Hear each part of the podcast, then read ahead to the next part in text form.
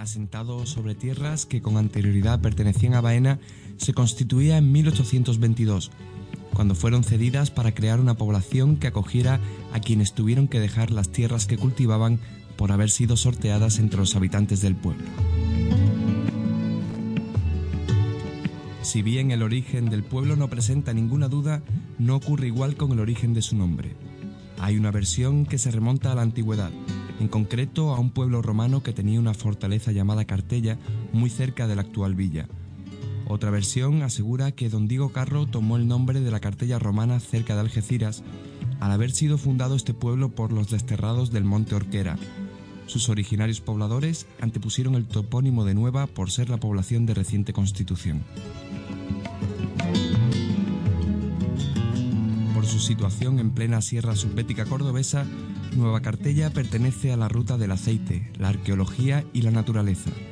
Vino y aceite de oliva son sus productos estrella que marcan además su gastronomía y sus costumbres populares. Rico en historia, Nueva Cartella conserva en su territorio restos arqueológicos de asentamientos íberos, visigodos y romanos. De la Edad Media se conserva una estela sepulcral visigoda en caliza blanca.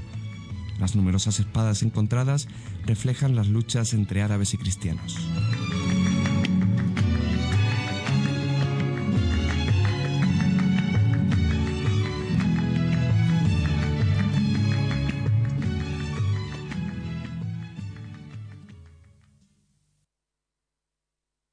Onda Cartella Radio, Onda Local de Andalucía.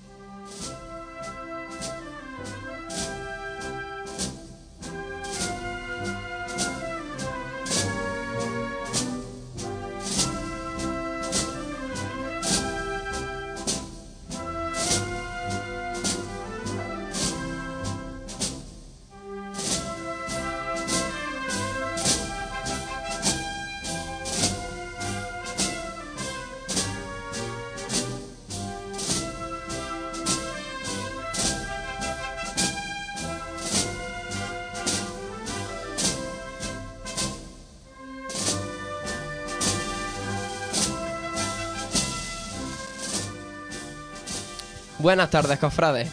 Gracias por estar ahí un viernes más. Empezamos con nuestro cuarto programa del viático. Hoy contamos con Francisco Aceituno, hermano mayor de la Hermandad de Nuestra Señora de la Paz y Esperanza, Antonio Jesús Polo, Polo López, tesorero de la Cofradía del Santo Sepulcro y Centuria Romana, Antonio Miguel García Polonio, cofrade, y segundo, que nos contará sobre el origen de la Centuria Romana. Además tendremos con nosotros una entrevista de un ingeniero que va a restaurar la burriquita. Empezamos.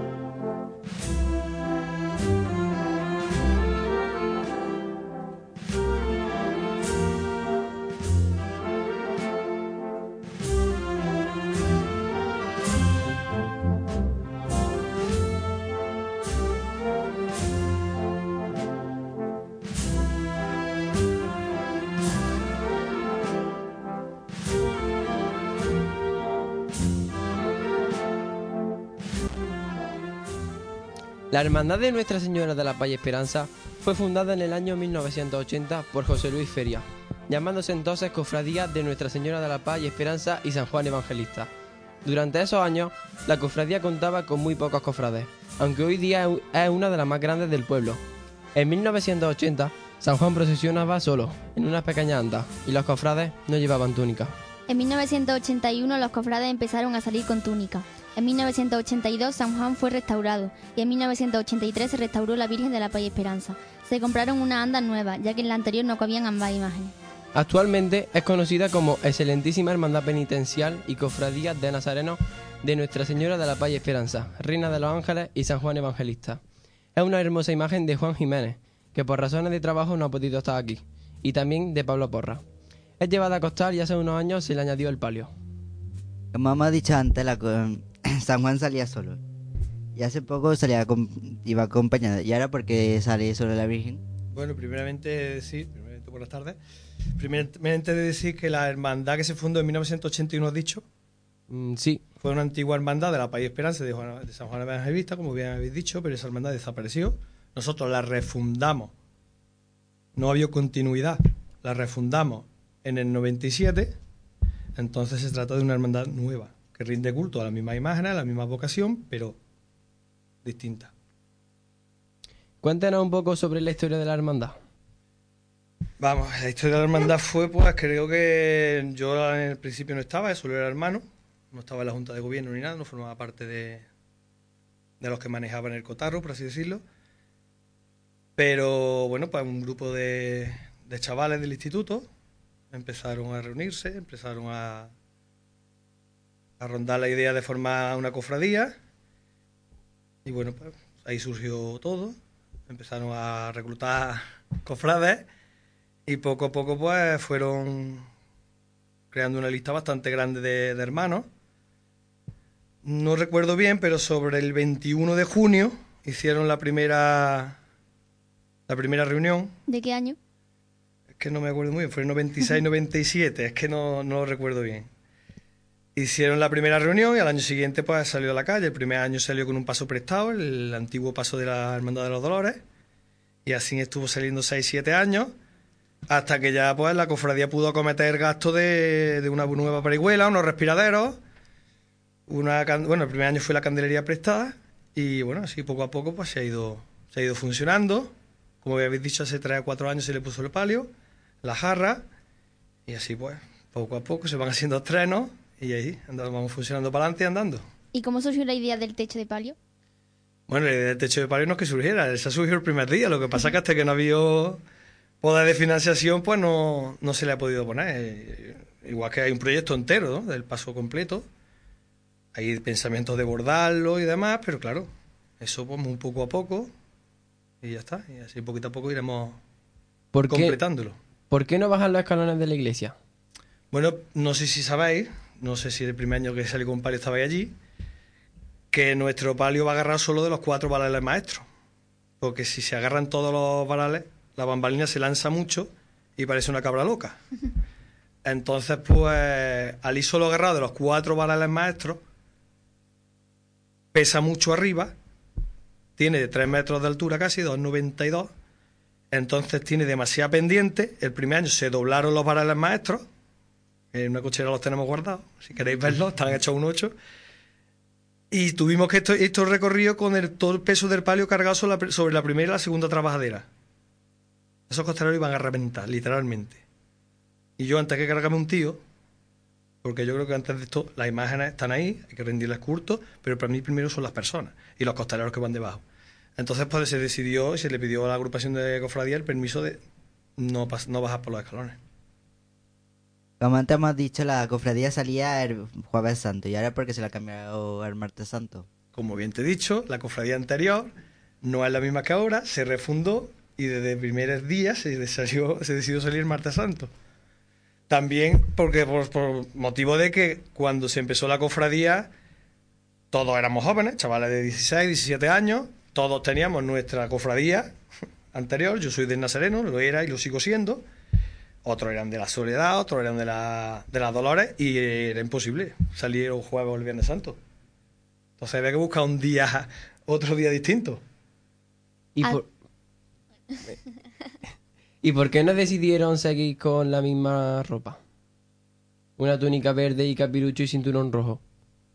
Bueno, pues yo creo porque el, el verde representa el color de la esperanza y el blanco el de la paz.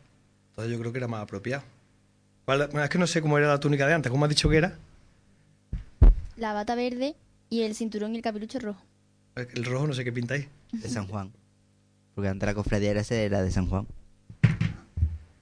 Voy. San Juan que es rojo. Me acuerdo. En muchos sitios tiene un trapo rojo.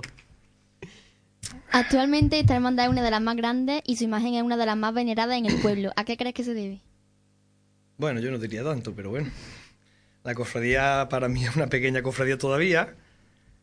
Nunca, por ahora no está a la altura de las grandes cofradías de Cartella, ¿no? Está un poquito ahí, ahí, estamos funcionando.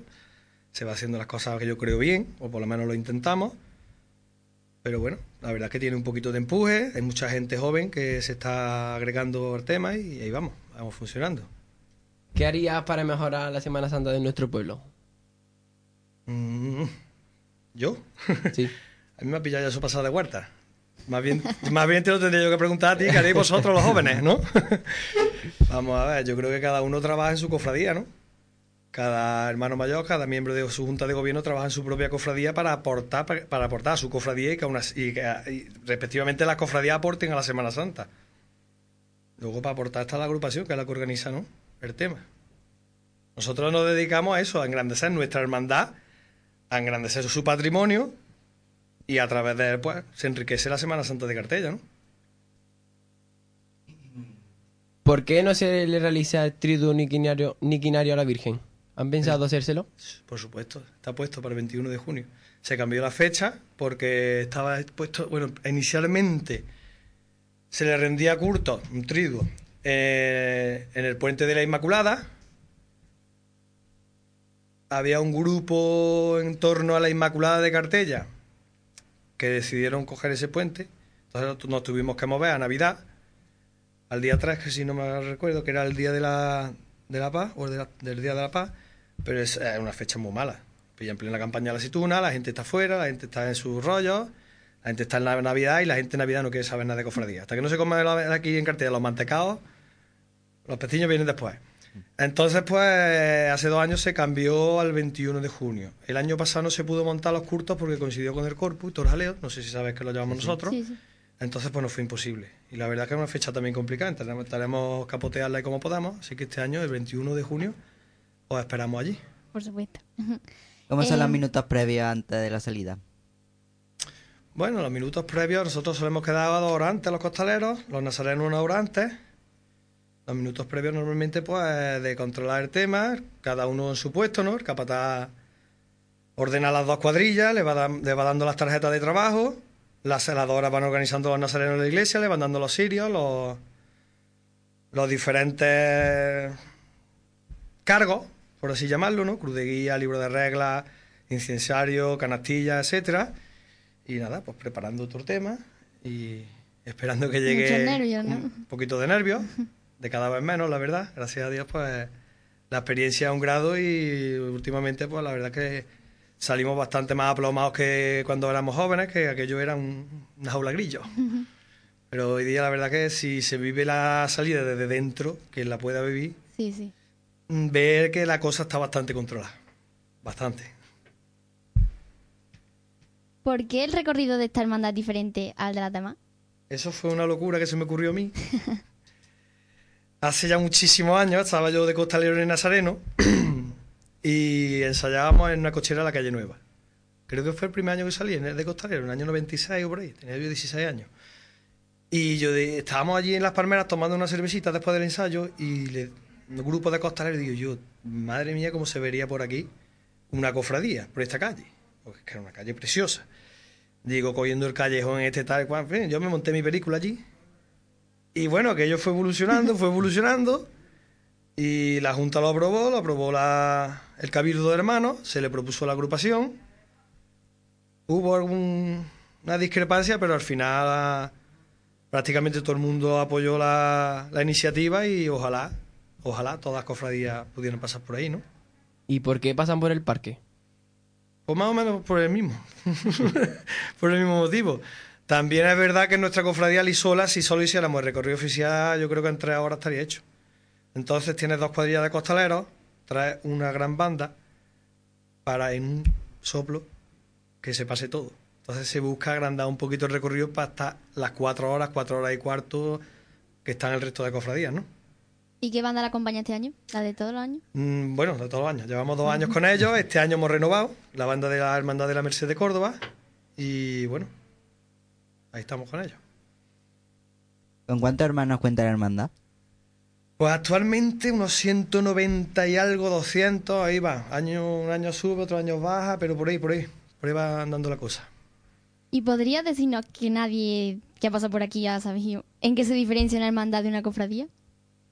Bueno, vamos a ver. En principio las cofradías son, no, suelen ser hermandades. Se dice hermandad cuando se convive mucho tiempo durante el año.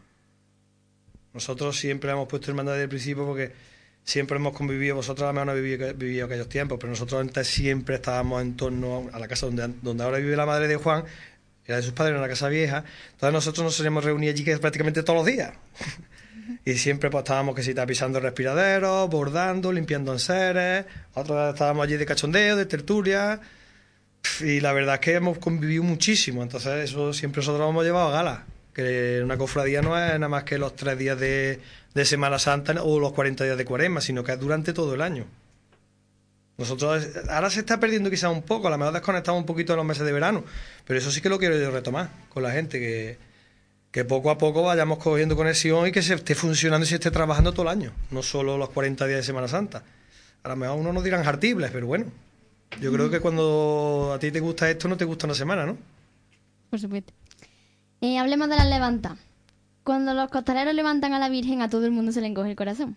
¿Por qué se hacen? Tirón. Sí. ¿Por qué se hacen así de fuerte? De... Bueno, esto es complicado. Esto, para saber lo que se siente de costalero y que sea costalero. Las levantadas suelen ser siempre el tirón a los pasos a costaleros. Suelen ser, digo, porque menos en las glorias quizás, en los pasos de gloria, si habéis fijado alguna vez el cuerpo no levanta el tirón. Ahí está la diferencia. Pero los pasos de palio, los pasos de Cristo suelen levantar todos al tirón, todos, o casi todos, menos las cofradías muy, muy, muy fúnebres y muy serias, y algunas, no todas, suelen levantar a pulso aliviado. Digo algunas, no todas, porque por ejemplo el muerto en Córdoba, bueno, el santo entierro en Córdoba, perdón, a veces me, me, creo que estoy hablando con mis colegas. Eh, el santo entierro en Córdoba levanta el tirón, y es un santo entierro y va en silencio, y hay muchas cofradías que, que levantan al tirón y son serias, pero al, ya te digo, solo hay, hay muy pocas. Yo sé de muy pocas cofradías que le, en Nazareno levantar tirón también. ¿Cómo son los ensayos con los costaleros? Bueno, yo soy costalero. ¿Cómo es el ensayo entre vosotros? Eh, el ensayo, bueno, suele salir bueno, suele salir malo. Yo digo siempre que, que en todas las cuaresmas hay un ensayo malo. Nosotros lo tuvimos el otro día. Esperemos que este sábado sea mejor. Este sábado es el primer ensayo con palio. Y la verdad, bueno, los ensayos pues funcionando, trabajando. A veces va uno con más ganas, a veces con menos. Yo la verdad que voy siempre con mucha ganas, pero bueno, hay de todo. El capataz se cabrea cuando faltan más de tres hostaleros, pero es inevitable porque la gente pues tiene su mundo y su vida aparte de la cofradía, ¿no?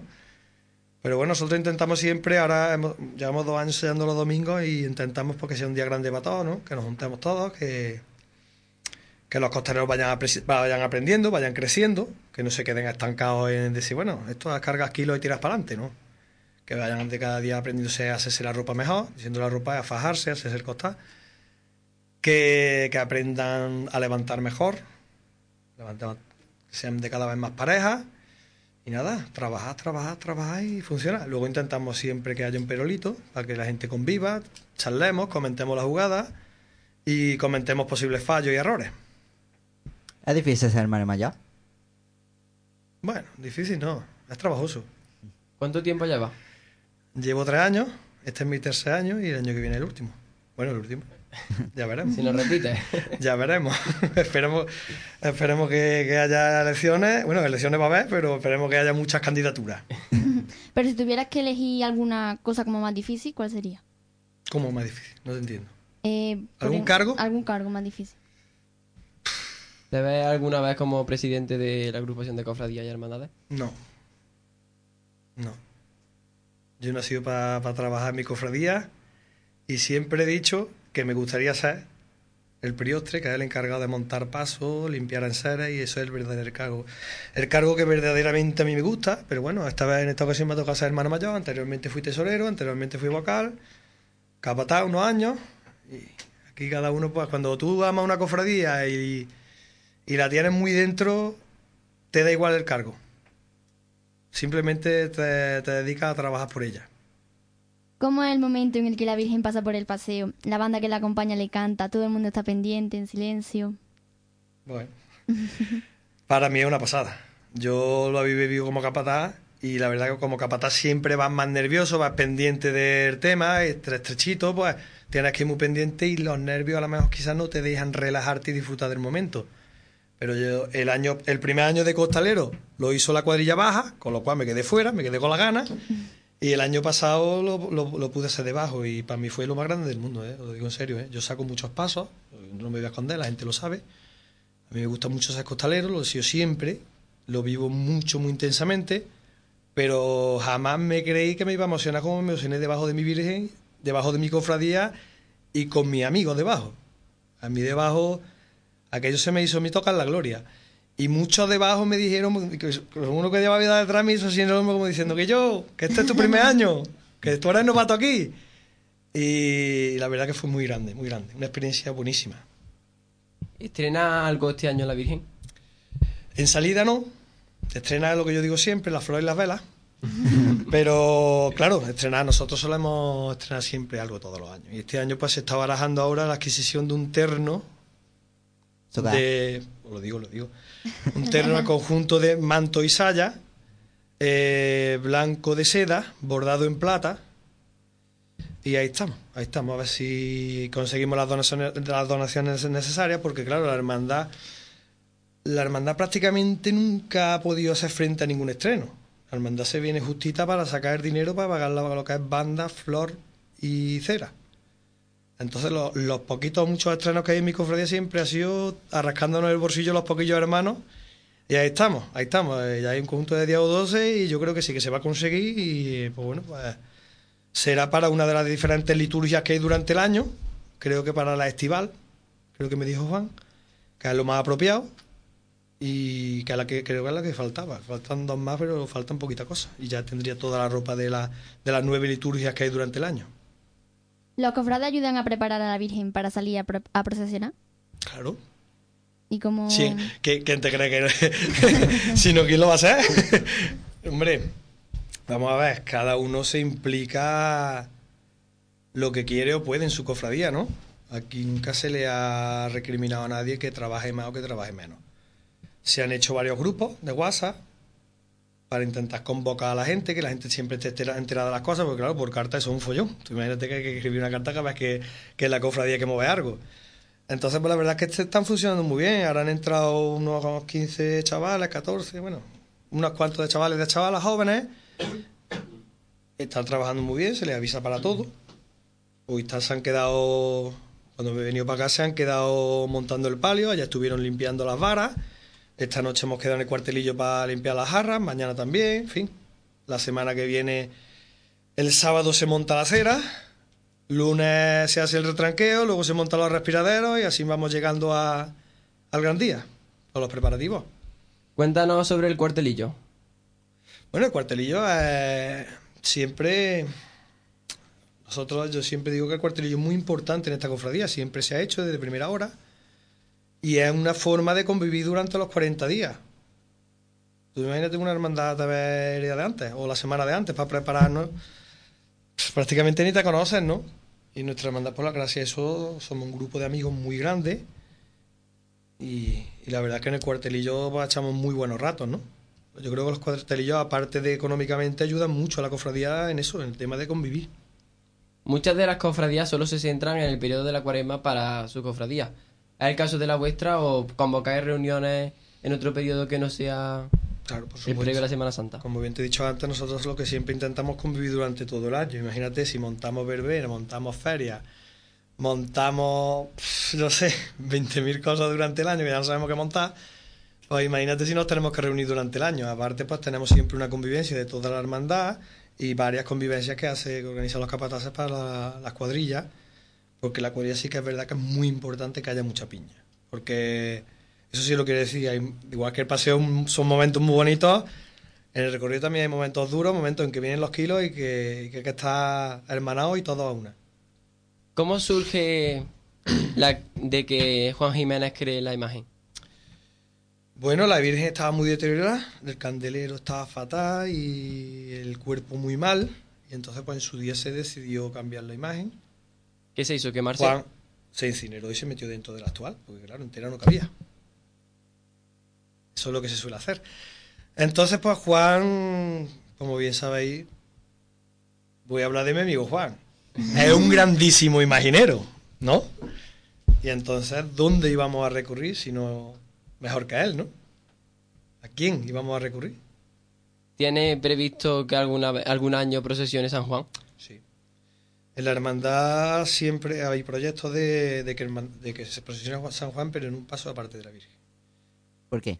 no quiere que vayan juntos. Vamos a ver, no es que no queramos que vayan juntos. O es que no- quieren imitar un paso de la son Semana novios, Santa No de son novios. No sé, novio. ¿A quién queremos invitar? A la Semana Santa de Córdoba, como la mitad de la Virgen de la Paz no tienen San Juan, a lo mejor. No, no, hombre, no, nosotros no somos imitadores. Que va, que va, que va. Yo que sepa, en la, sema- en la Semana Santa de Córdoba, el San Juan de la Paz y Esperanza de la Semana Santa de Córdoba, por si no lo sabes, procesiona en el misterio del buen suceso. Ya, ya lo sé. Se lo vendieron cierto día. Nosotros no lo vamos a vender. Entre otras cosas porque no es nuestro. Eh, hay proyectos, a ver si, si salen, de que procesionen en su paso. O en un futuro paso de misterio de la cofradía. ¿No tienen ese proyecto para largo plazo? Eh, hombre, el- lo que es el paso de misterio a muy, muy largo plazo. El Cristo quizás en dos o tres años esté aquí. ¿Se siente apoyado por la agrupación de cofradía Claro, por supuesto. y por los hermanos mayores? Tenemos una gran relación con todos los hermanos mayores. Yo la verdad que me llevo muy bien con todo el mundo. Con unos más, otros menos, siempre. Tienes más afinidad con, con una gente que con otra. Pero vamos, yo llevo, ya como te he dicho, llevo tres años y a una reunión o dos por año tampoco te da tiempo a coger una amistad con la gente muy gorda, ¿no? Hay gente que conozco de antes, pues, lógicamente, pues por ejemplo, con Jordi tengo muy buena relación porque yo soy hermano de Nazareno, con la Soledad tenemos mucha relación. Ellos nos piden cosas, nosotros las pedimos a ellos, y favores y demás, y, y hay muy buena relación. Cuéntanos alguna de tus anécdotas. Anécdota. ¿Buena o mala? De las, de las dos. dos. Una buena y una mala. no sé, ahora mismo me pilla un poquito contrapelo, pero bueno, mala. Mala, la verdad.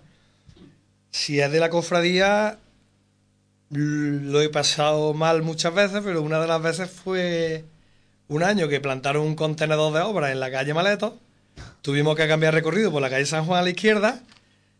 Había un cable que lógicamente no estaba medido ni estaba subido y se nos enganchó la corona. Iba yo de capataz y la verdad que fue una anécdota para no, pa- vamos, para olvidarla, para olvidarla. Buena, no sé, muchas, no anécdotas. Yo contaría vivencias, ¿no? Como la de este año del paseo. Son vivencias que no se te olvidan. Son cosas que no te esperas, porque yo, ya te he dicho, yo saco muchos pasos de costalero, pero como este, es que tú no esperas que, que debajo de, de lo que se vive, debajo de la paz no se vive ningún, paso. Entonces, cuando es tu cofradía y tienes tus amigos y hay esa piña que hay aquí, pues mejor, mejor anécdota que esa ninguna. ¿Cómo va el panorama san- Semana Santero de nuestro pueblo? ¿El? El panorama Semana Santero. Bueno, el panorama se ve a simple vista, ¿no? Hay una hermandad nueva, otra se creó hace tres años, fue, hace cuatro, no sé, no me acuerdo. Era de Todos Santos, hace ocho, hace- no me acuerdo. Yo para la fecha soy muy malo. Pero vamos, la las hermandades van creciendo en número y creo que, bueno, en cantidad ahí estamos, ¿no? En cantidad casi nos vamos manteniendo, que no es poco.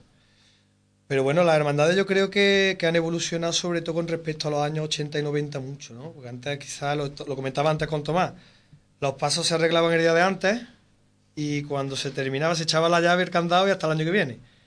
Y hoy día pues casi todas las hermandades siguen funcionando durante el año, ¿no?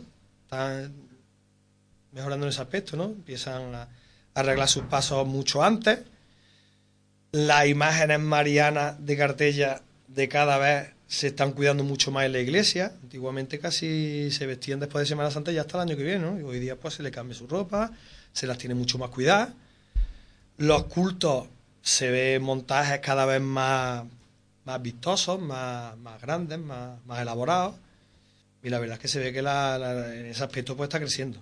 Eh, quizás no está creciendo en el número de, de hermanos en las cofradías, las nóminas de- de hermanos de las cofradías siguen siendo igual o incluso inferiores. Y veo muy parado, muy parado, muy parado a los jovencitos. Es un dardo que te tiro. Cógelo como quieras.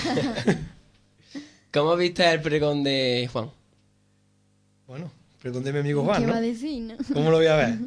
Para mí fue espectacular. Yo no lo puedo medir con la misma vara de medir que a los demás, ¿no? Evidentemente, porque a mí me une a Juan muchísimas emociones, muchísimas cosas. Llevamos siendo amigos casi desde pequeños. La hermandad nos unió mucho más. Y llevamos conviviendo codo con codo pues, desde entonces. Entonces, imagínate. Para mí, yo creo que estaba yo más nervioso que él. Aquello fue para nosotros un día muy grande. Fue una noche muy larga la anterior. Imagínate. Tuvimos que montar todo, todo el tinglado. Algunos nos acostamos a las 5 de la mañana, pero la verdad que fue un día grandioso para la cofradía y yo creo que para la Semana Santa de Cartella, ¿no? Aportó mucho, igual que otros muchos pregoneros, ¿no? Y yo creo que cuando alguien se curra algo de esa manera, es para engrandecer la Semana Santa de su pueblo, es de agradecer, ¿no? ¿Y por qué se decidió poner la sentada? Bueno, fue algo distinto, ¿no? Eso ya lo he visto, Juan, por ahí en Sevilla, en donde sea, en no sé qué hermandad, ¿no? No se sentó, la Virgen estaba de pie. Evidentemente, la Virgen no se puede sentar. Bueno, eso fue parte del montaje, creímos que iba a ser una cosa muy excepcional. Al coincidir en besamano, pues quisimos, quisi- le pedimos a la agrupación que, que el pregón fuera allí, al igual que lo era antiguamente, ¿no? Y accedieron y se decidió hacer un, pues, un tipo de montaje extraordinario, ¿no? Como que estuviera a la altura del día que era, ¿no? Y la verdad que yo creo que fue un evento bastante, bastante vistoso. Bueno, infórmanos sobre el besamanos que tiene próximamente. Bueno, pues el Besamanos, pues, como bien sabéis, es el sábado de antes del Domingo de Ramos. Lleva siempre siendo así desde que se fundó la cofradía. Y nada, pues este año pues se montará el mismo montaje que todos los años, más chiquitito, en su capilla. Más... seguiremos con la misma línea, ¿no? Aquel- Aquello de aquel año fue por el, por el caso excepcional de que el pregón nos tocaba a nosotros, ¿no? A lo mejor cuando dentro de 10, 12 años, no me acuerdo cuántos faltan, nos toca otra vez, pues igual montamos otro, otro catafalco igual. ¿Qué manto va a llevar este año? Este año todavía no lo hemos hablado, pero yo creo que es que ya- eso es que ya está hablado. El blanco seguro, sin duda, ¿no? No, no sé. Yo lo hablo muchas veces con Juan, que es el que tiene la última palabra en ese aspecto. Él siempre me dice que le va a poner verde y yo siempre le digo que ponga el blanco. Y ya, pues, como él tiene la última palabra, a él le pondrá el que más le guste. Yo creo que saldrá este año también con el blanco. ¿Crees que nuestra Semana Santa tiene algo que envidiar a la Semana Santa de otros pueblos? Bueno, yo tampoco conozco mucho la Semana Santa de otros pueblos. Yo conozco la mía y a la que me gusta y a la que vivo, ¿no? Conozco bien la de Córdoba y bueno, pero que yo una ciudad, ¿no? A lo mejor ellos tienen también mucho que envidiarnos a nosotros, ¿no? Yo aquí, en nuestra hermandad salieron varios años algunos costaleros de allí, amigos míos, que vinieron a echar una mano, bueno, no echar una mano no, que no quisiera falta, sino que, que les gustó y vinieron para acá y siguen viniendo al corpus, nos echan una mano en el corpus. Y la verdad es que ellos siempre allí han dicho una cosa. Allí las cofradías son muy grandes en patrimonio, pero pobres en corazón. Ellos siempre me dicen que yo, lo que yo viví allí, tanto el martes santo en la calle como el ratito de después, cuando nos juntamos en el cuartelillo, toda la cofradía, se habla, eh, allí que eh, decimos algún discursito y demás, y la verdad es que son momentos muy bonitos. Y ellos pues se fueron de aquí con un, con un buen sabor de boca y siempre me lo recuerdan, ¿eh? que lo que viven aquí pues, es diferente allí. ¿no? Puede haber sitios que en patrimonio, en patrimonio las cofradías sean, sean mucho más grandes, las imágenes sean de muy buenos autores, de muy buenos escultores. Aquí no, pero aquí pues a lo mejor eso lo suplimos con otras con otras virtudes. Como el sentimiento y el corazón. Bueno, para terminar, ¿hay algo que nos quieras contar? ¿Algún Bueno. consejo? ¿Algún consejo? No sé. me, has, me has pillado también, no sé, el consejo. Pues la verdad es que el gran defecto que yo veo en la cofradía, en la cofradía de Cartella, que te lo he dicho antes, que es que los jóvenes os pongáis a, a funcionar. Nuestra hermandad la creamos con 16 años, imagínate. Bueno, y, y allí encabronados para adelante. Así que espero yo que, que de aquí a unos años veamos muchos jóvenes, muchos jóvenes, no va por vosotros tres, evidentemente, hay muchos jóvenes más en cartella, que a lo mejor sienten inquietud pues les gusta la Semana Santa, pero no se atreven a involucrarse en el trabajo diario de las cofradías, ¿no? Yo siempre a los jóvenes de mi cofradía los invito y a lo mejor me pongo una vez hasta pesado. Siempre a funcionar, a trabajar y a echar una mano. Y bueno, Bueno, ¿algún pues... más? No, ¿verdad? Muchísimas gracias por acompañarnos. Ha sido un placer Bueno, estar de contigo. nada, el placer ha sido mío. Agradeceros darme esta oportunidad ¿no? de estar aquí con vosotros este ratito y la verdad que lo he pasado muy gusto. Y nos vemos el martes. Por supuesto. Muchas gracias. Tomamos descansito y seguimos.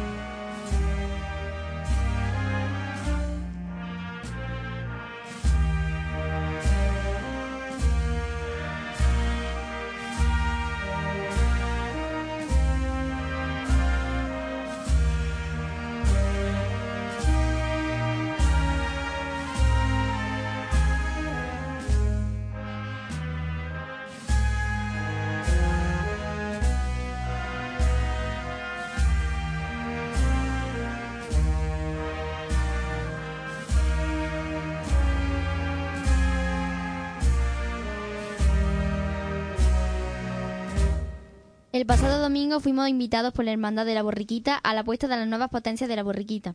Allí tuvimos una entrevista con el, imaginero que se las puso, pudiendo hablar de su trayectoria y de la posible restauración de la Borriquita. Buenas tardes, cofrades. En este caso, el programa del viático se ha desplazado hacia la agrupación de cofradías de hermandades de nuestro pueblo. en la que vamos a tener lugar una entrevista con Sergio Torres, imaginero cordobés de Puente Gení, que le acaba de poner las potencias a la borriquita. Buenas tardes. Buenas. ¿Qué paso hay que seguir para las potencias?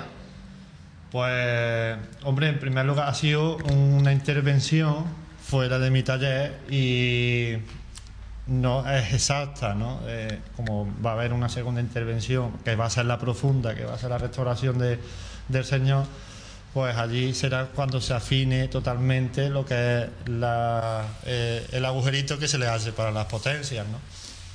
Y para la restauración, ¿qué paso hay que seguir?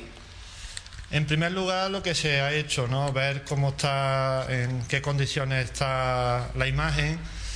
Eh, en segundo lugar, pues claro, la aprobación del obispado, de la hermandad, de todo mm, mm, el protocolo que hay, todos los pasos.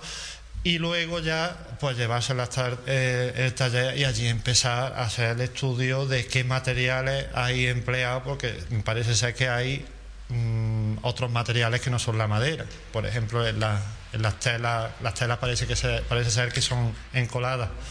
Y, el resto, eh, lo que es la anatomía del señor y de la burra, parece ser que es de madera.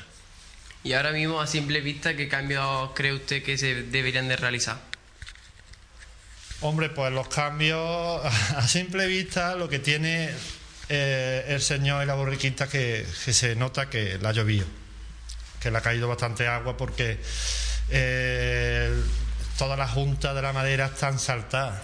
Eh, se notan la- las uniones de la madera, las líneas de la. porque esto no es un tronco, estos son decenas de, de listones ensamblados que lo que hace que, que tenga fuerza, porque un tronco lo primero que hace es abrirse. Un, tronco se estría hacia afuera. Entonces lo que se hace en la imaginería es unir muchos listones, muchos, muchos tablones en distintas... eh, eh, eh, o sea, en diferentes... ¿Cómo te digo? El, tronco tiene una- un nacimiento que va hacia afuera, los anillos van hacia afuera, pues se pone en distintas direcciones, que no sean todos hacia afuera. Se pone, por ejemplo, uno a la izquierda, otro a la derecha, otro para que las dilataciones sean en distintas direcciones. Si no, se abriría en una dirección. ¿Y cómo se siente a que el cargo de un- tener el cargo de que una cofradía entera le ceda a usted la imagen para que la restaure? Bueno, eh, eh, depende de la hermandad también. Hay hermandades que son muy puñeteras. Y las hermandades que te dejan un poco de vía libre para, para hacer la restauración, para que tenga éxito la restauración, que tenga éxito la obra, que la restauración que se le haga sea merecedora de la obra. Porque en este caso tenemos un Cristo que es bonito de cara, que tiene buena, buenos mm, las, manos, la- los pies son bonitos, no hay que meter gubia, eh, ni, ni se debe meter tampoco gubia en una restauración, pero cuando es inevitable porque la, la obra restaurada no tenga calidad, pues ya eh, hay, hay casos que es inevitable meter eh, la gubia, pero en este caso no. En este caso no hay que nada más que resanearla y, y traer una imagen que sea como que esté como el primer día, que de eso se trata, de restaurar, de volver a poner la imagen como el primer día. Vamos a centrarnos en su trabajo. Eh, ¿En su trabajo que trabaja solo o con otro grupo de personas? Sí, tengo un... eh, es que mi orgánica, eh, mi sistema de trabajo, mi taller, la em- pequeña empresa que tenemos, pues no solo eh, hacemos imaginería, hacemos muchas más cosas. Hacemos, eh, por ejemplo, vestir al Cristo eh, o vender las telas a la hermandad. También en, la tienda vendemos muchísimas cosas. En, este caso, pues hay un señor que se dedica a coger los pedidos, a llevarme el orden de, las entregas, porque nosotros entregamos muchísimas imágenes la- al mes y al año, ya no te digo. Eh, y luego, por ejemplo, eh, tengo también un, ayudante que me ayuda a hacer los trabajos más brutos, porque yo en el taller no solo tengo este, eh, una imagen, no trabajo solo con imagen, yo trabajo, puede ser que trabaje al mes con, con 20 imágenes. ¿Y cuántas imágenes está ahora mismo restaurando? Mm, restauraciones hago muy poquitas, te lo digo sinceramente. Restauraciones, eh, he hecho restauraciones muy buenas, eh, de tallas muy buenas. Por ejemplo, en Moguer restauré una virgen que, que tenían allí, no sabían ellos que tenía un diamante en bruto. Era una virgen que vino con una postura muy, muy dura. La Virgen la Encarnación de Moguer tenía una postura que era irreal, eh, o sea, el movimiento de, de la columna vertebral, de, de, la- de las vértebras no correspondían a, a, por ejemplo, al cuello. Entonces, lo, que, lo primero que hice fue corregir el movimiento. Ya nada más que con el movimiento ganó la imagen. Es como si tú a una persona la ves en una posición rara, pues vas a ver la persona rara entera. Ya no vas a valorar lo que es los rasgos físicos de la persona. Vas a valorar lo primero que se te, que se te pone de frente, que es esa postura rara. Si esa postura rara l- se modifica, se, se pone bien, pues entonces empiezas a valorar, a valorar lo que es la, la talla. De acuerdo, ¿y ha habi- ha habido alguna situación en la que haya dicho, no me ha gustado cómo ha quedado?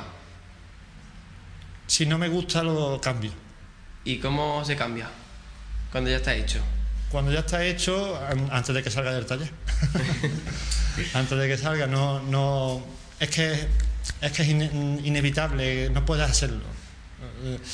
O sea que tienes que entregar las cosas perfectas, porque hoy en día hay mucha demanda, eh, o sea, hay mucha oferta, no hay tanta demanda de, de imágenes porque hay demasiada oferta. Y, y para hacer un buen trabajo, pues tienes que hacerlo perfecto y que la gente lo valore perfecto. No puedes dar lugar a fallos. ¿Se siente satisfecho con su trabajo? Sí. ¿Y cuántos años lleva ejerciendo como imaginero? Mm, Ahí ya me has pillado. Ya no recuerdo. Pero desde los 24 años, tengo 38, pues aparte es que yo empecé a hacer imágenes ya en la escuela, en- en- cuando estaba en segundo de, de arte aplicada, pues ya eh, tenía encargos para, para particulares y ya empecé a hacer varias cosas. Bueno, vamos a ir terminando con la entrevista y vamos a terminar con lo que hemos empezado en el principio. ¿Qué opinión cree que será más favorable para la borriquita? ¿Cuánto tiempo cree que, la, que va a durar la restauración? ¿Qué puede durar? Aquí es que hay un factor sorpresa, que no sabemos cuál va a ser. Hablamos de que las telas son encoladas y no sabemos lo que hay debajo. Entonces, mm, ahí hay un factor que es que no lo ves. Entonces, eh, no sabes si vas a durar, si va a durar la restauración un mes más o un mes menos.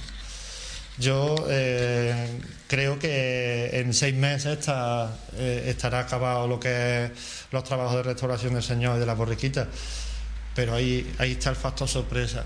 Mm, mm, También he restaurado imágenes, yo restauro muy poquitas, he restaurado también los, los dolores de la Virgen, o sea, una Virgen en Alameda, que se llama la Virgen de los Dolores, y esta Virgen tenía la mitad de la cabeza de corcho.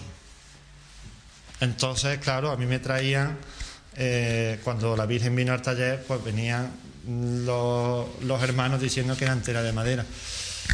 Entonces tuve que el- cuando- para enseñarle la sorpresa, ¿no? el factor sorpresa, y le dije, pues mira, tenéis eh, esto. Lo único que es de madera es el rostrillo de la imagen. ¿Qué es lo que hay que hacerle? Pues a la Virgen hay que meterle esto, esto y esto para sanearla y para reforzarla. La Virgen se quedó perfectamente. Eh, esta para mí fue una restauración de estas que yo le llamo un poco puñetera porque la hermandad no quiere que toque lo que es. Si hay algo que no, que no gusta, por ejemplo, eh, unas pestañas arqueadas, risadas, hoy en día no se llevan, eso se le llama pestañas de teatro. Pues esta Virgen, la hermandad, me exigió dejar las pestañas de teatro. No podía hacer otra cosa. Si te lo dicen, eh, también el color de la imagen eh, era un color más moreno, demasiado moreno, ¿no? Pero la conocen así, no puede eh, cambiarla. Una cosa es un moreno natural y otra cosa es un moreno de estos más sintéticos, ¿sabes? Pero si la conocen así, pues no puede tampoco, si la hermandad te lo exige, claro, yo como imaginero, que soy más imaginero que restaurador, pues yo veía la, la obra digna y merecedora de una buena policromía. Y en cuanto al coste económico, ¿cuánto puede ser muy elevado? no, yo no trabajo a precios muy altos. Eh, no, no más de lo que se le base. Ya no será un precio, vamos, que la hermandad te tenga que trampar, ¿no? Y terminando, ¿qué opinión le da, qué consejo le da a, los miembros de la hermandad? Que sepan escuchar. Y que confíen en ti. sí, aparte de, de mm, ahora ha pasado un imaginero por la cofradía, pues más adelante puede pasar un vestidor que, que sea muy bueno y que sepan escuchar. Porque en esto de las hermandades hay una cosa que es el tú y el yo. Y tú y yo. Y tú y yo. Cada uno tiene una opinión, ¿no? Sí, yo opino esto, yo opino lo otro, sí.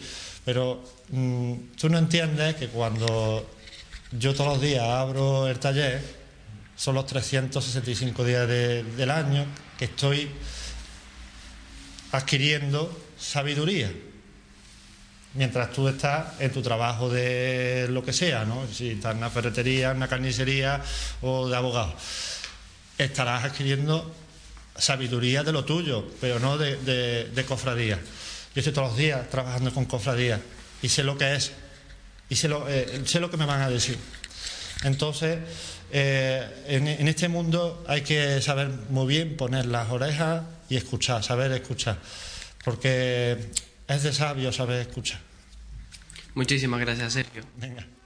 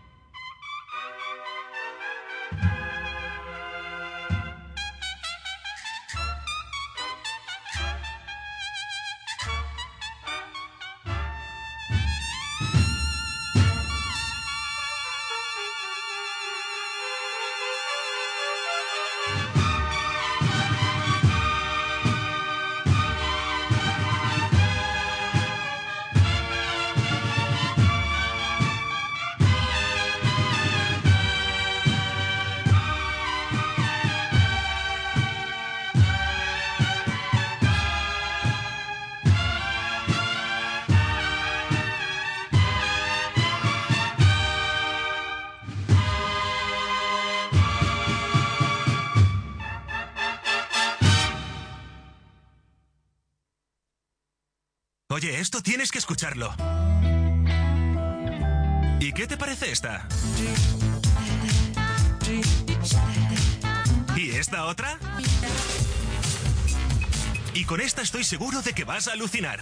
¿Eres amigo de un fanático de la música? Síguele en Spotify nunca te quedarás sin música nueva. Para encontrar a tus amigos solo tienes que buscarles por su nombre, entrar en su perfil y darle a seguir. Podrás explorar sus playlists o ver en tu sección actividad. lo que- Tras el breve descanso, seguimos en Onda Cartella Radio. A continuación, nos acompañan representantes de la Cofradía del Santo Sepulcro y Centuria Romana. Empezaremos con segundo, Romano. Seguiremos con Antonio Jesús Polo López, tesorero, y Antonio Miguel García Polonio, cofrade. Como viene si- siendo, vamos a contar el origen de esta cofradía. La imagen del actual Cristo yacente fue adquirida hacia el año 1945 por suscripción popular, en la que tuvo activa participación doña Herminia Luna Tapia, esposa de don Alberto Morales Merino, que la trajo de Granada compra- comprada en sustitución de la que existía antes de la Guerra Civil, que fue destruida. El Santo Sepulcro estuvo durante varios años bajo la protección de varias familias que se encargaban de sacarlo por las calles los días de Semana Santa. Posteriormente se hizo cargo de la imagen durante algunos años la Centuria Romana. La actual cofradía se fundó en el año 1975, integrándose en ella la antigua Centuria Romana, que tiene gran vistiosidad en sus trajes procesionales y constituye un verdadero símbolo de la Semana Santa cartellana. Procesiona el Viernes Santo y el miércoles santo tiene lugar la procesión del Cristo yacente en Parihuelas para trasladarlo a la urna. Buenas tardes, Antonio Jesús. Hola, buenas tardes. Cuéntanos un poquito más sobre la cofradía del Santo Sepulcro y Centuria Romana. Pues la, la cofradía del Santo Sepulcro y Centuria Romana, como bien habéis dicho, viene de Granada. Y tuvo mucha importancia, aparte fue adquirida por suscripción popular, el Cristo. Y colaboraron don Alberto Morales Merino y su esposa doña Hermina Luna Tapia, como habéis dicho. Y la trajeron desde Granada.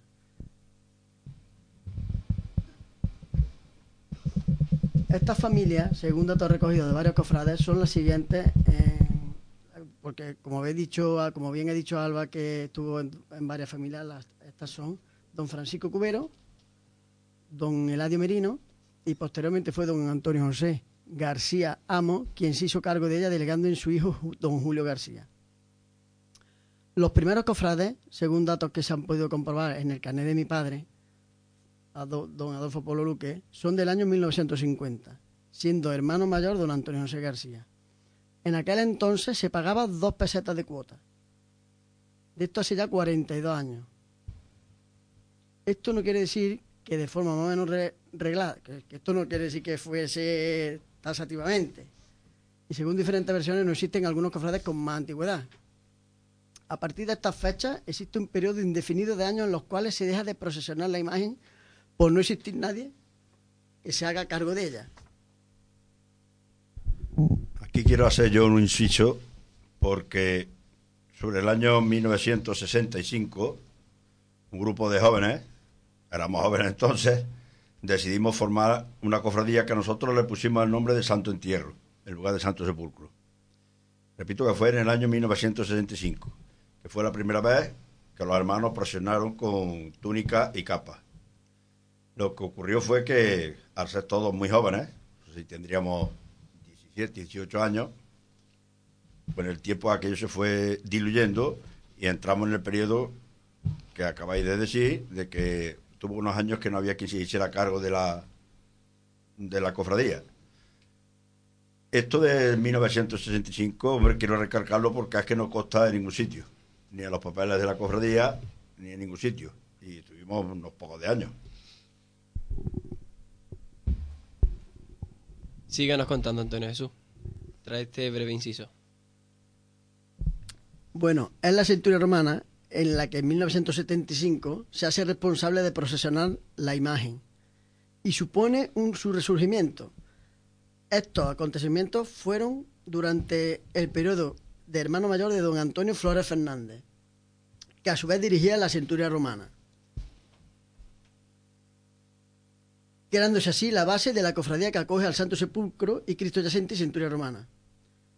Posteriormente es sustituido por un hermano de túnica, don Luis Ortega Ramírez, que lo seguirá siendo hasta el año 88, que se hace cargo de ella don Ramón Mendingorri Pérez. también cofrade de túnica que sigue estando en el cargo en esta fecha. El sepulcro que actualmente acoge al Cristo es de madera de cedro tallada y fue realizado por don Antonio Rodán Merino en 1984 y sustituyó a la primitiva traída de Granada. El trono que ha procesionado hasta el año 1995 fue realizado en 1973 por Antonio Ortega Ortega. Lo hizo de forma desinteresada y sustituyeron a las anteriores, de las cuales no se tiene constancia de dónde vinieron, ni cómo vinieron, ni nada. El trono, el paso que procesiona a hombro ahora mismo, es... Me perdí un poco. No hay problema.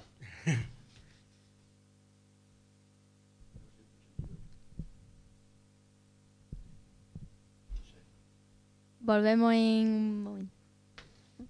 Sí, en el año 1994 es cuando se aprueba el, pro- el trono que procesiona actualmente. Y en el 96 cuando empieza a procesionar con el trono nuevo.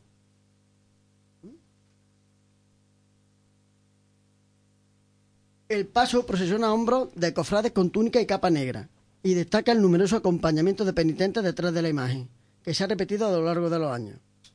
Desde el año 75, este paso ha sido acompañado por damas de la actual cofradía de Nuestra Señora del Rosario, lo que se llama mantilla, que ahora ya no son de la cofradía de la Virgen del Rosario, son cofrades o el que quiera vestirse, como, no hay nadie que se quiera vestir, y embellecen de forma especial el acto procesional. También quiero destacar y realzar la labor de forma callada que realizan estas mujeres, que son una parte muy importante de la cofradía, madres, esposas, como ya he dicho. El estandarte que sustituyó al, al anterior y que actualmente acompaña el paso fue confesionado desinteresadamente en el año 89 por varias mujeres pertenecientes a la cofradía, dirigidas por Adelaida Aranda. Y diseñado por mí. Y diseñado me apuntilla segundo por segundo. Y Antonio Miguel también.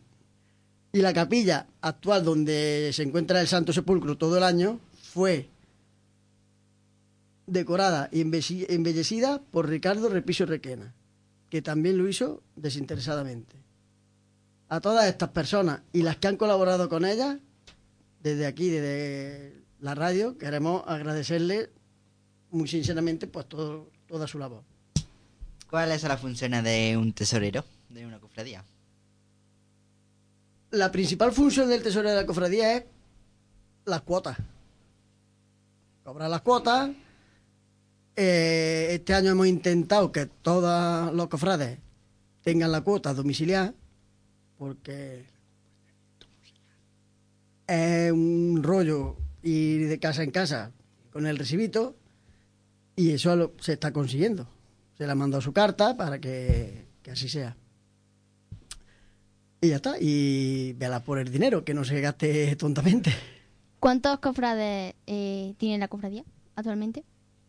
Actualmente no lo sé fijo, fijo, fijo. Eso es más bien el secretario el que te lo puede decir. Pero ronda ciento sesenta y tanto por ahí. Y... mm, sí. Bueno, segundo, háblanos tú de la, de la corneta y tambora. Eh, muy bien, yo quisiera resaltar aquí que el acompañamiento de eh, la cofradía de Santo Sepulcro y Centuria Romana, una vez que se fusiona, eh, digamos, los de Capirote con la Centuria Romana, pues hace falta una banda. Una banda, una banda que en aquellos tiempos eh, era muy difícil, muy difícil de conseguir en España. En España actualmente quizás haya cinco o seis bandas de caballería. Eh, ¿Qué quiero decir con esto? Que esa banda la funda mi abuelo, mi abuelo Evaristo, la gente más mayor de Nueva Cartella, sí que se acordará de las famosas trompetas de Evaristo.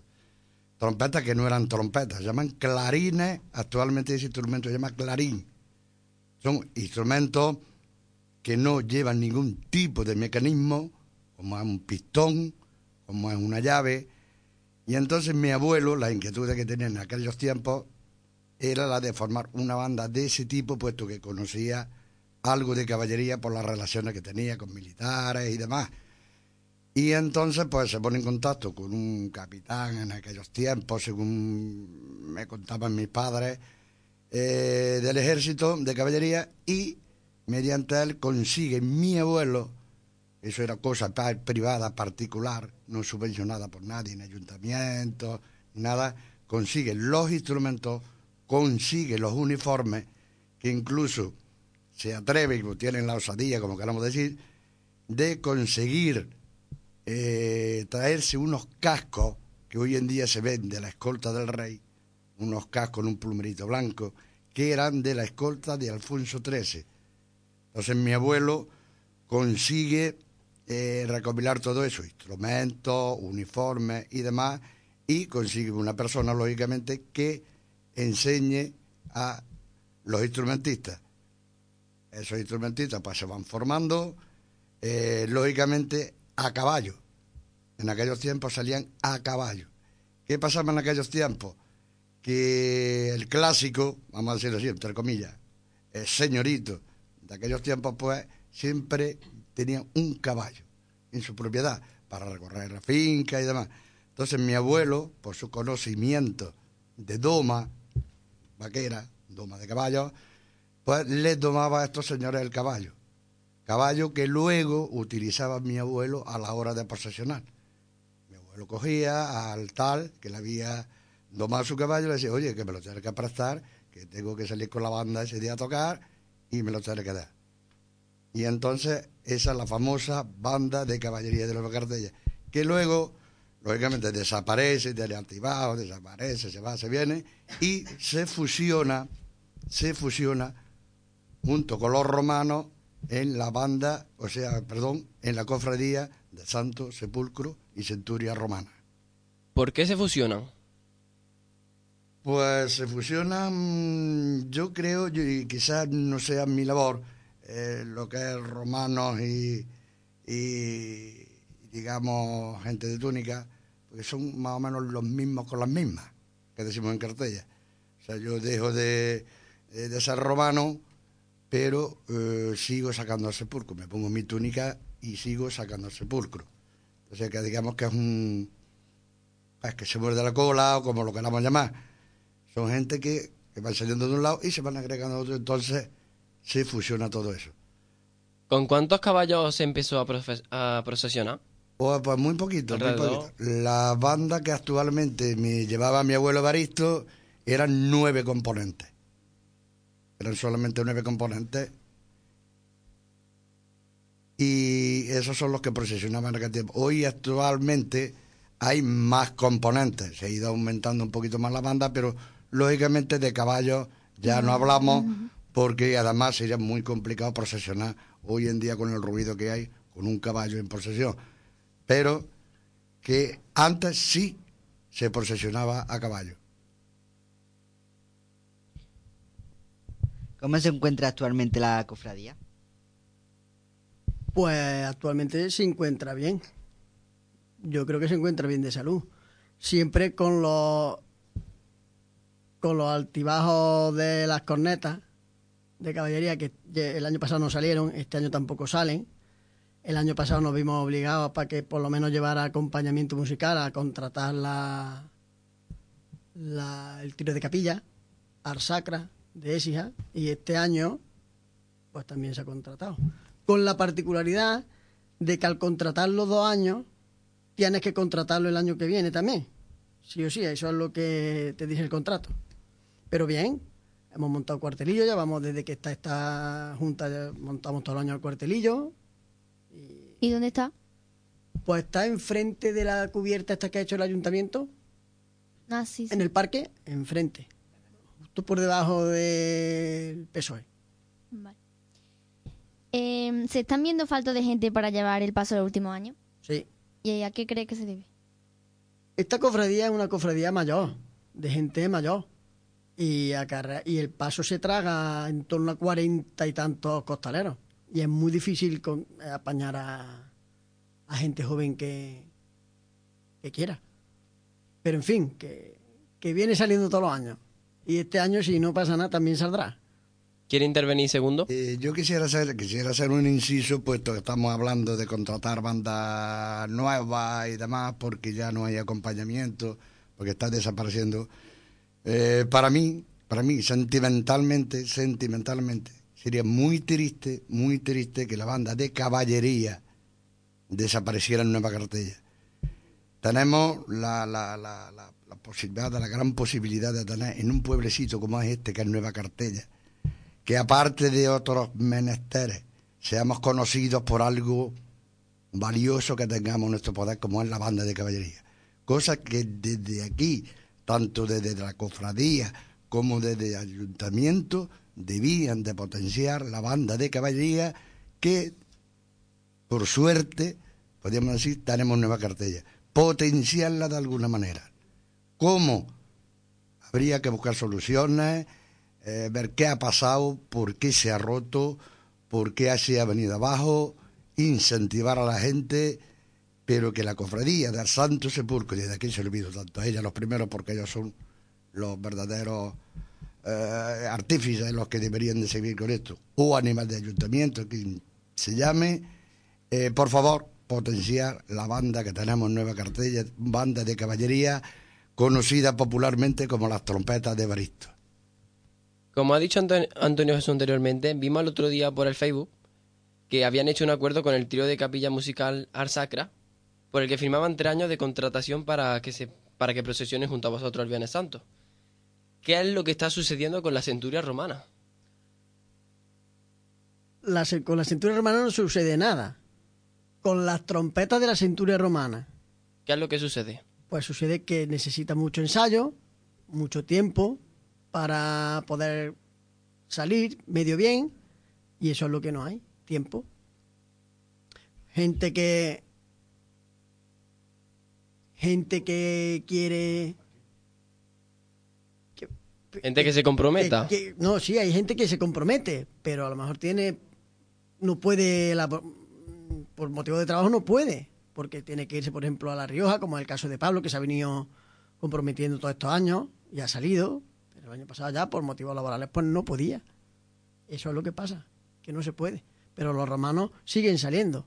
Que Centuria Romana independientemente como de que haya trompeta o no, sigue saliendo. Sigue saliendo, acompañando al Cristo. Y ya está. Es que volvemos, volvemos a lo de antes, es que la banda, la banda ha ido desapareciendo paulatinamente por una serie de circunstancias que no me gustaría mencionar aquí, ahora mismo.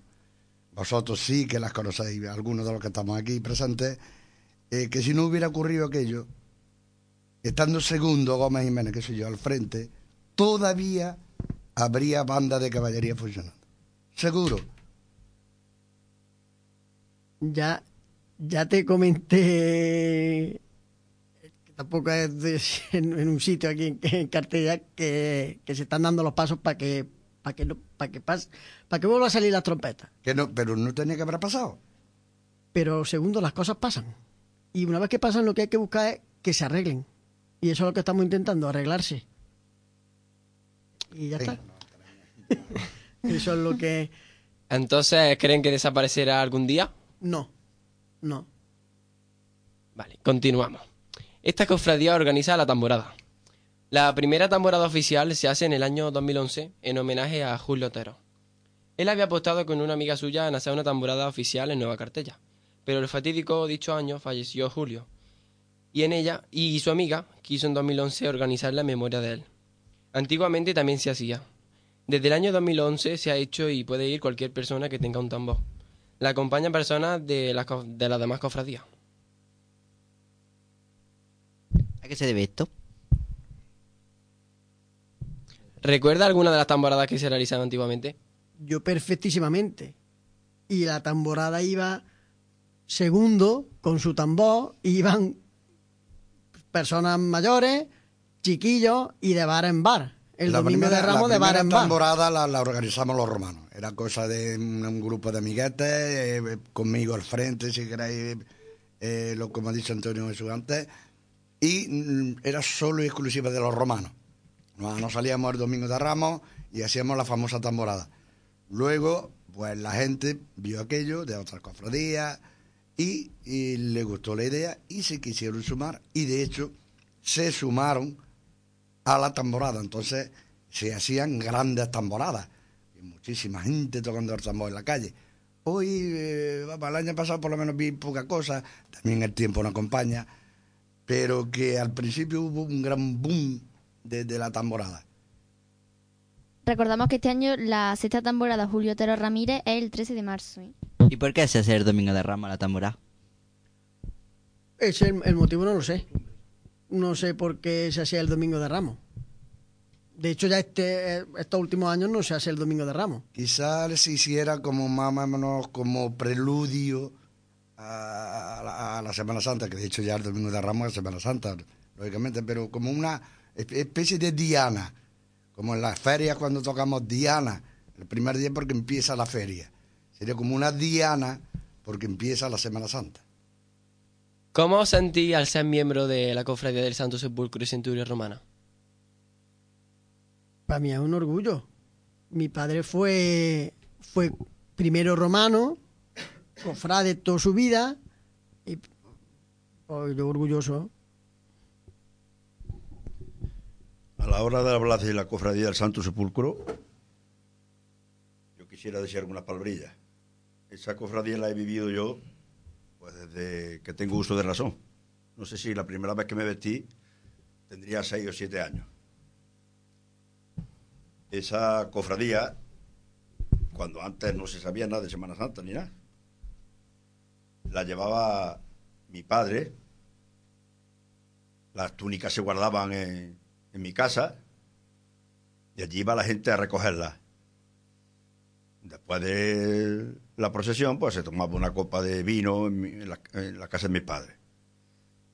Como ya he dicho antes, cuando la cofradía se puso que no había quien sacara el Cristo, pues mis amigos y yo echamos una mano y fue cuando organizamos las primeras vestimentas con, con capa en el año 64. Esta cofradía para mí es todo. Yo nunca había oído cantarse, no se sabía, hoy se sabe de chicotá, hoy se sabe lo que son las camareras. Cuando yo estoy hablando no se sabía ni lo que era chicotá ni camarera. Después me enteré que mi madre que era yo soy camarera también. y una señora que estaba en mi casa, Angelita, y ella eran las camareras. Pero entonces no se sabía nada de eso.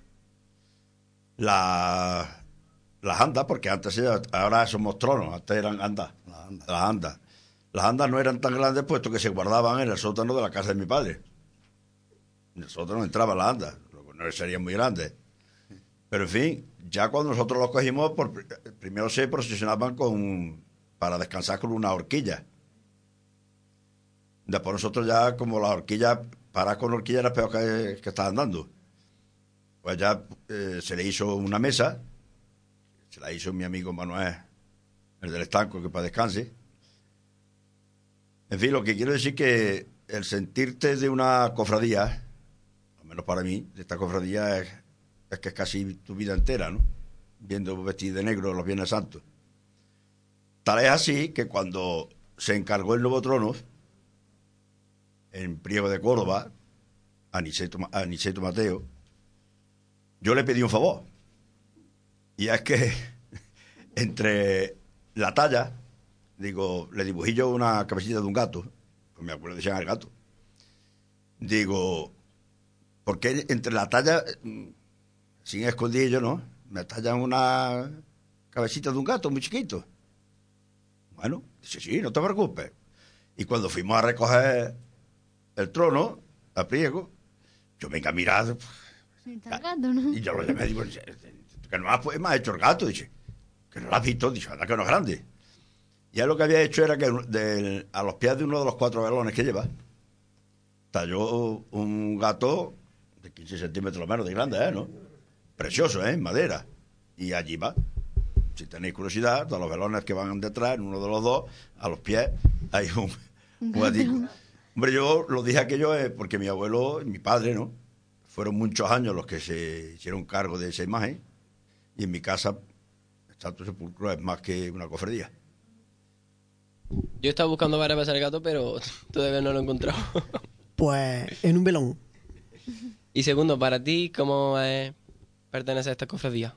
Eh, pues para mí ha sido, ha sido ya lógicamente pues un orgullo, eh, porque como ya hemos comentado antes, eh, nosotros lo que era eh, los romanos no, no pertenecíamos a la cofradía de Santo Sepulcro. Los romanos íbamos por libre y eh, los hermanos de, túnica pues iban eh, por otro lado. Entonces, claro, al fusionarse, que es lo que comenté anteriormente, porque hay romanos que al dejar de ser romanos, bien por la edad, bien por cualquier tipo de circunstancia, pues pasaron a ser túnica, ¿no? Y entonces, pues eso es el, el orgullo que tenemos, ir pasando de, de- de una cosa a la otra. Vamos a con- un pequeño descanso y volvemos enseguida.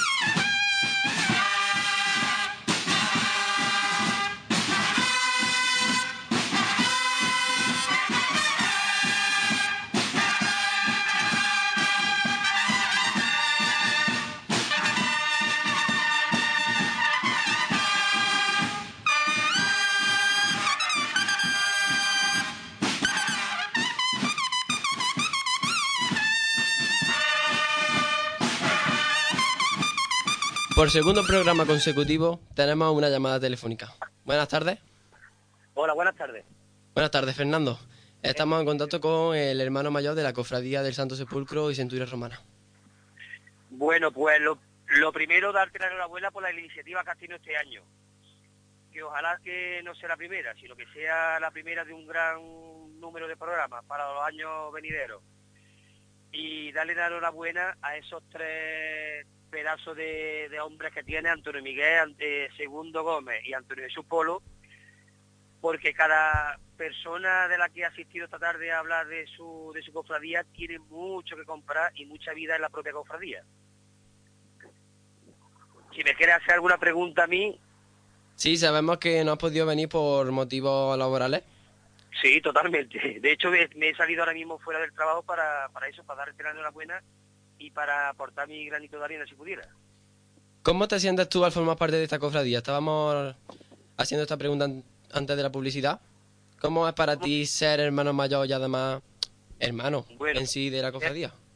Ser hermano mayor me siento igual que ser hermano de, de Vela. Porque yo en mis 40 años, la primera vez que yo salí en esta cofradía tenía un añito y medio. Eh, he tenido la satisfacción de que Segundo Gómez me, me enseñó a tocar el tambor. Yo he salido de gastador, yo he salido de capataz, he salido de contraguía, he salido redoblando con él. Ahora llevo unos cuantos de años, aproximadamente 22 años, de capataz. En el 2009 tuve la satisfacción de ser el pregonero de Nueva Cartella y de representar a mi cofradía. Y ahora llevo ya cuatro años de hermano mayor. Mm, Decirte pues que es parte de mi vida. Últimamente se están viendo faltos de gente para llevar el paso. Últimamente, gracias a Dios, no. Hemos pasado unos años regulares, pero mm, gracias a Dios en ningún momento se ha quedado el santo en la iglesia. Ahora llevamos cuatro o cinco años que gracias a la ayuda de hermanos de otras cofradías nos echan una mano y podemos y podemos salir, gracias a Dios, con el santo en la calle. ¿Y a, cre- a qué crees que se debe esa falta de, de gente para llevarlo? Pues al principio pensábamos que era por la por lo que pesaba el Cristo, porque el Cristo cuando se hizo hace muchos años, la verdad que pesaba muchísimo, mucho, mucho, mucho. Y ahora hace unos cuatro, tres a cuatro años, gracias a Dios se le quitaron unos cuantos de cientos de kilos y ahora pues es más llevadero y la verdad te digo que ahora lo llevan entre 42 personas, 42, 44 y gracias a Dios no, no tenemos problemas, por lo menos estos años atrás de, de aquí para atrás. ¿Y se ha restaurado alguna vez el, el santo? El santo se restauró hace aproximadamente eh, cuatro, siete, siete años, yo creo, ¿Y qué se le hizo? años más o menos. Juan Juan Jiménez, un imaginero que también es cartellano. De la, o sea del de La en Paz. Córdoba, en los talleres, sí, ese mismo. ¿Y qué se le hizo? ¿Qué mejora se le hizo? Pues las mejoras que ha tenido el Cristo ha sido realmente limpiar lo que estaba muy sucio, quitarle muchos clavos que antiguamente se lo dejaban dentro del interior de, de lo que es la madera, y nada, ponerle pestañas que no tenía, ponerle lágrimas y la- de sangre y arreglarle los dedos miñiques de la mano creo que derecha. ¿Qué pasó con las polillas? Ay, ¿qué pasó con las polillas? Pues que tuvimos que tener el Cristo en casa de mi madre durante unos cuantos de meses, limpiar la caja eh, echándole gasoil y miel pura, eh, quitándole los cristales y echándole cada dos por tres gasoil para dejarla limpia como actualmente se encuentra. ¿El por qué le tocó al sepulcro? Porque no, no sabemos. Yo de hecho me puse en contacto con hermanos mayores de otras cofradías, sobre todo de vírgenes, que tuvieran mucho cuidado porque los mismos mantos podrían causarle el mismo problema que había tenido, por ejemplo, el sepulcro en la caja. ¿Y saben ya el motivo por el que se produjo? Pues no tenemos ni idea. Volviendo a la pregunta que te estaba haciendo antes de la falta de gente, ¿se ha propuesto alguna vez llevarlo a costal? ¿A Se ha costal? propuesto precisamente hace aproximadamente dos semanas. Y la verdad que yo como hermano mayor tengo una, yo sé lo que tengo en mi, en mi cofradía y mi cofradía no es de costar. A mí me encantaría sacarlo de costar. Lo que pasa es que yo tengo mucha gente arraigada a mi propia cofradía que el decirle de costal, eso conlleva unos ensayos y conlleva una, una historia que nosotros creo que no estamos preparados todavía. Y con respecto a las cornetas, ¿las volveremos a ver pronto? La corneta, eh, ahora que estoy gracias de la red de cartilla, eh, una proposición que tuvimos hace poco la Junta eh, Rectora es de ponerme en contacto con el señor alcalde de Nueva Cartella para que a ver, a ver si de alguna manera, como se hacen por ejemplo cursos de muchas cosas, eh, teniendo como tiene ahí al profesor de profesores de trompeta de caballería como es Segundo Gómez, a ver si en, en contacto con el con Segundo y en contacto con el, con el ayuntamiento pudiéramos crear, por ejemplo, como una, una serie de cursos para que los niños se interesasen eh, por la trompeta de caballería, para que no tengamos esta- estas cosas como el año pasado y este, que las personas más mayores pues están trabajando, no pueden ensayar y la trompeta de caballería no tiene llave, es todo pulmón, como bien se sabe segundo, y hay que ensayarlo y hay que saberlo tocar, tanto la trompeta de caballería como los bajos para marcar el ritmo. ¿Y cómo ve el panorama Semana Santero cartellano? El programa Semana Santero Cartellano es el, El panorama, el panorama. el panorama, el mejor del mundo entero. ¿Cree que está un- en auge la Semana Santa de nuestro pueblo? Estamos en auge desde ya. Eso lo demuestra la animación que hay en Cuarterillo. Este año, gracias a Dios, eh, la borriquita se hace como nueva cofradía la Bien de la Estrella. Eh, la Paz y Esperanza llevamos unos cuantos de años, mm, que es una maravilla el martes. Eh, las funciones de la Pasión no paran, eh, ya incluso hasta en otros pueblos. Mañana en Cabra lo tenemos. Mañana, pasado, pasado. Pasado, pasado, pasado. Sí, sí. es es el domingo. Por eso te digo que yo creo que Cartella, la Semana Santa, yo creo que es el estandarte de Nueva Cartella, para mí. Desde aquí, ¿quieres comunicarle algo a los miembros de tu cofradía? Mm, que hablen, es que esas tres personas que es que es la cofradía, es que si hablamos de, de, de- Antonio Miguel, este puede hablar muchísimo de la cofradía desde que empezó. Si hablamos de Segundo Gómez, su padre que para descanse, ¿qué te va a decir? Si las conetas se ha criado, eh, las conetas la tenía Segundo Gómez en la cuna. Y ya si me habla de Antonio Jesús Polo, hablar de, de, de Adolfo que para descanse y de ¿qué te digo yo? ¿Qué te digo yo que esta cofradía no sepa? Es que tiene ahí lo mejor de lo mejor. ¿Y qué le diría a los jóvenes de nuestro pueblo? A los jóvenes que se animen, que se animen, que es una cosa muy bonita. Mm, yo se lo digo a mucha gente, eh, que la vivencia que yo he tenido de la Semana Santa, yo no la puedo explicar porque cualquier, mi mujer por ejemplo me dice que, que yo soy un fanático, ¿vale? Y lo puedo entender, porque yo, mis marchas de Semana Santa están desde el día 1 de enero hasta el 31 de diciembre. Yo tengo un hijo con 6 años, pero desde los 2 años lo primero que me decía era, papi, una marchita, cuando venía conmigo en el coche. Entonces yo lo único que puedo decir que es una fiesta muy bonita, eh, que la gente se tendría que animar, que en vez de estar en la acera tendría que, que vestirse de cualquier hermandad, acompañando al Cristo, de cualquier manera, desde una vela hasta lo que hiciera falta, y que son que una vez al año, que su hermandad sale más o menos cuatro horas, cuatro horas y media, un día al año, y que yo creo que merece la pena engrandecer el pueblo de Nueva Cartella, engrandecer su Semana Santa y decirle al resto de la provincia de Córdoba que Nueva Cartella que, que está ahí, que está ahí, para visitarnos y, pa- y para y para ver esos pedazos de pasos que tiene un pueblo de 5.500 habitantes y esos pedazos de imágenes, que no se lo puede olvidar. Bueno, mm, Fernando, vamos a seguir continuando. Bueno, El domingo nos vemos comiendo potaje. Eso mismo, eso, eso ya me ha faltado decirlo porque no sé si lo hayáis dicho vosotros. casi está la gente en los cuartelillos. Sí, sí, sí, además los garbanzos ya los tengo echados en agua. ahí para- Muchísimas gracias, Fernando, por entrar telefónicamente. Un abrazo.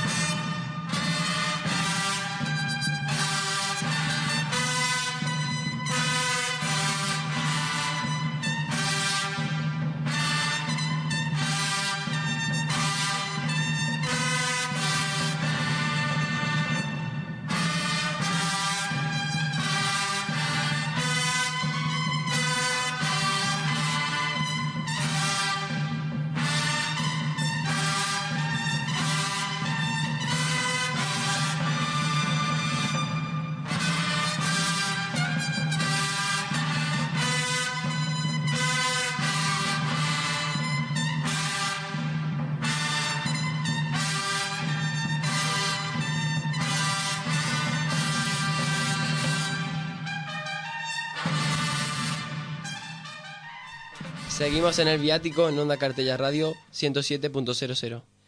Vamos a seguir con Antonio Miguel, que nos quiere seguir contando datos sobre la cofradía. No solamente recalcar eso, que en el año 1964 se unen unos pocos de jóvenes, ¿no? Conseguimos hacernos las nuevas vestimentas, ¿no? De cubre rostro, capa y túnica. Y también tengo que decir otra curiosidad. Estas primeras túnicas y capas fueron hechas por nuestras amigas de la casa de mis padres. O sea que las primeras se hicieron allí en mi casa. Aquello daba motivo a, a holgorio muchas veces porque mañana te toca ir a ti a que te pruebes. Y vas a probar una túnica y una manga te llegaba al codo y la otra te sobra la mitad, porque aquellas de costuras todavía no estaban muy duchas.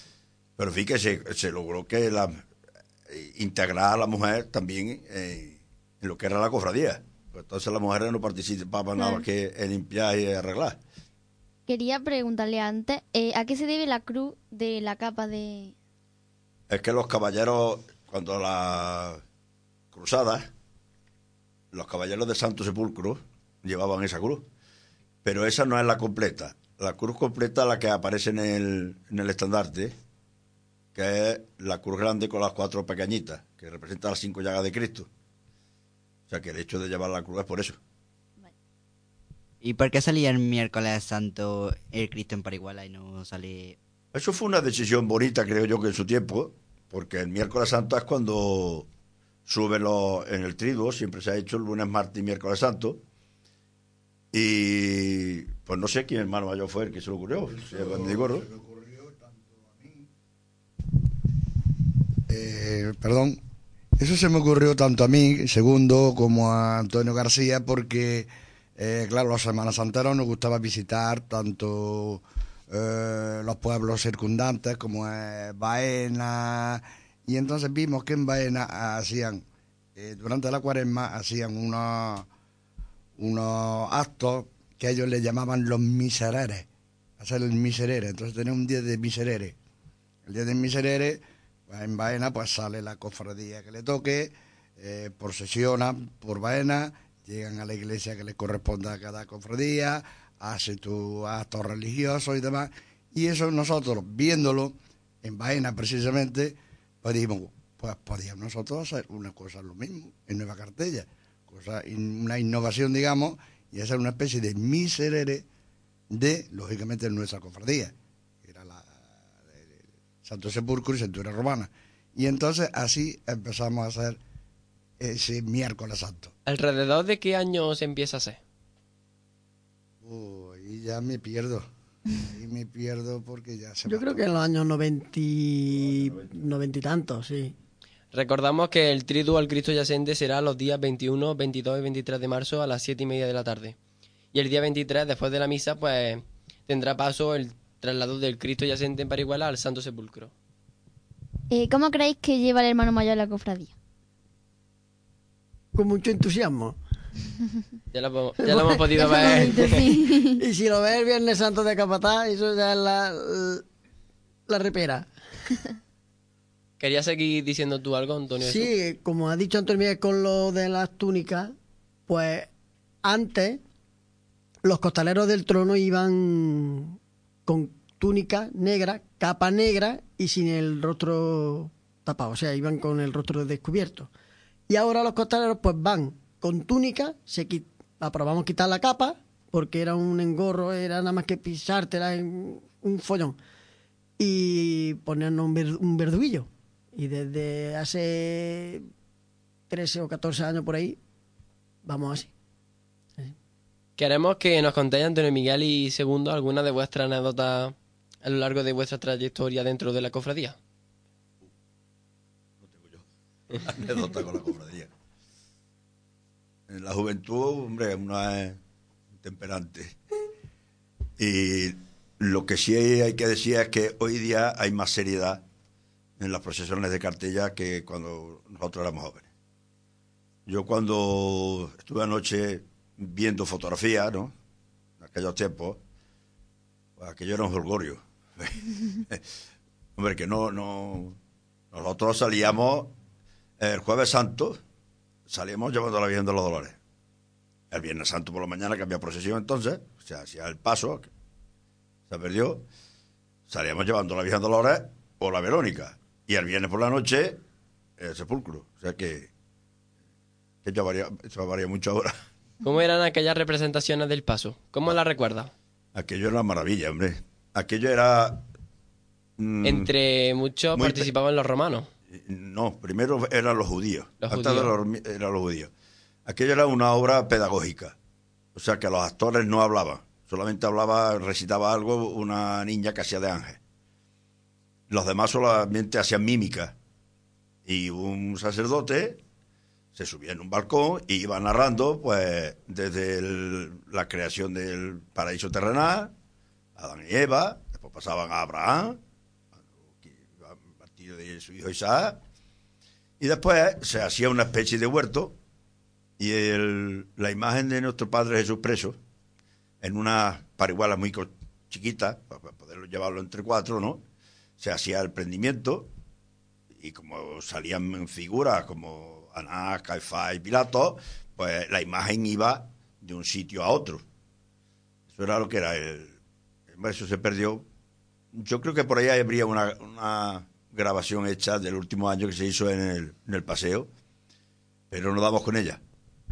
Es verdad, porque creo que yo, una cinta de Semana Santa que se hizo en unos años sale eso, la cinta. Pero yo, la tenía, pero lo que pasa es que la perdí. Y otra cosa muy, hombre, que se hacía eh, durante las procesiones, iban cuatro evangelistas con sus caretas cubiertas, y había un momento que decía, ya van a hacer la carrerilla. La carrerilla que se ponían los cuatro evangelistas en fila, como si estuvieran escribiendo, y un judío daba una carrerita, iba pasando por cada uno de ellos, cuando llegaba el evangelista tapaba lo que estaba escribiendo, ¿no? Hasta el domingo de resurrección, que en lugar de tapar lo que estaban escribiendo, al pasar el judío aquel, lo que hacían los, los evangelistas era que le daban una patada donde la espalda pierde su honesto nombre. También estaba la figura de Judas, que toda la procesión iba con su farolillo, ¿no? De sitio en sitio, y pillaba algunos dinerillos. En fin, que aquello tenía otras otras motivaciones, ¿no? Hoy ya se perdió, bueno, hay otras cosas mejores, por ejemplo, la representación de, de la pasión que hace la cofradía de, de la angustia. Estuvimos hablando con ella, bueno, con Marilena, la directora, que si algún día tenían planteado se podría realizar al aire libre. Pero que he dicho que aquello es que era pedagógico, porque el cura que iba narrando, es que cuando eso empezó, la mayoría de la gente no sabía leer. Y se leía un poco y no se sabía. Y entonces que decía, bueno, pues Dios hizo tal, ¿no? Y, porque aquello estaba muy bien orientado. Creo que en Baena todavía creo que hacen algo, ¿no? En Baena creo que hacen algo todavía de eso, sí. Y segundo, ¿qué anécdota nos cuenta? Eh, anécdotas que te voy a contar, las anécdotas propias de, de los ensayos de cualquier tipo de música, ¿no? Eh, reunir la gente joven, la gente joven sabemos eh, cada uno su intríngulis que tiene, de su cachondeíto y su demás. Se echaba bien, se echaba bien, ¿no? Vamos, ven que mañana que nos vamos a traer, yo voy a traer un poquito de salchichón, yo un poquito de jamón, yo un poquito de queso. En fin, estábamos, eh, una cervecita, venga, vamos a hacer un descansito y se echaban unos ensayos muy, muy amenos, muy amenos. ¿Cuáles eran y cuáles son las sensaciones cuando termina la procesión? Alivio. De que ha Eh. salido otro viernes y que ha salido bien y esa, por lo menos Hombre, yo por la parte que me toca, por la parte que me toca, eh, siempre me ha pasado tanto en Semana Santa como eh, en otro tipo de eventos y además aquí tengo compañeros al lado como es un carnaval, como es que eh, cuando acaba una cosa queda un año todavía para volver a hacer esa misma cosa. Eso es lo malo. Si las cosas dicen, bueno, para el mes que viene las hacemos otra vez. Nos tomamos un mes de descansito y las volvemos a repetir. Eso sería para mí, para mí, lo ideal. Porque cuando yo termino el domingo de resurrección o termino el domingo de carnaval, digo, hasta el año que viene queda un año todavía por delante. ¿Se hacen reuniones desde la Junta de Gobierno para convocar otras celebraciones a la cofradía?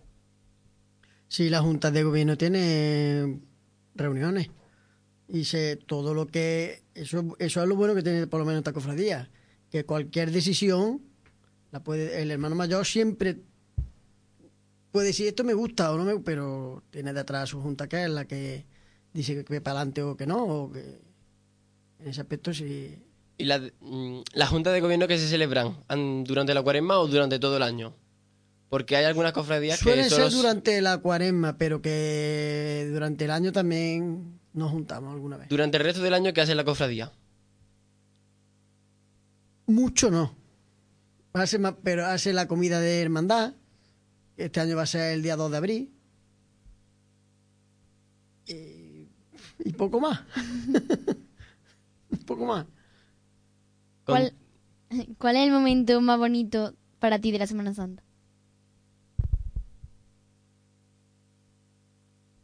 Los 40 días que dura la cuaresma. Desde el primero hasta cuando te juntas con el cuartel, en el cuartelillo. eh, todo eso. Y luego ya el Viernes Santo. Eso. ¿Cómo son los momentos previos antes de salir? Nervios. Para mí nervios. ¿Y para vosotros? No, muchos nervios, muchos nervios y preocupación. Preocupación porque no sabe la gente si te va a fallar, yo lo digo por mí, porque llega la hora de reunirte y ya te digo, eh, que me falta, hablo de banda, de banda, por ejemplo, eh, que me falta el trompeta tal, y dice, ¿qué pasa? Pues dice que a lo mejor no viene, que no sé qué, que le falta una hora, que... pero hombre, si vamos a salir ya, mucha preocupación, muchos nervios, y lógicamente la responsabilidad de hacerlo bien. Mm, Para mí, sobre todo hay un momento cuando por primera vez fue a procesionar la- el nuevo trono, estaba en lo alto del altar mayor, pues, lo habían bendecido allí, y hubo que bajarlo para ponerlo en la puerta de la calle. Pero allí no habíamos catado todavía lo que pesaba eso. Madre mía, lo que hubo que liar. Osu, osu. Y, y- y otros de una cofradía que había al lado decían, esto no pueden con eso.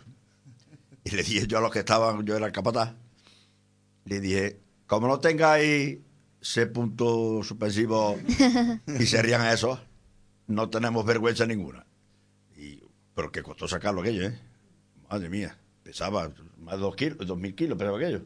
¿Eh? Kilos. Pero yo creía, digo, madre mía, esto no bajamos del alta mayor, ¿eh?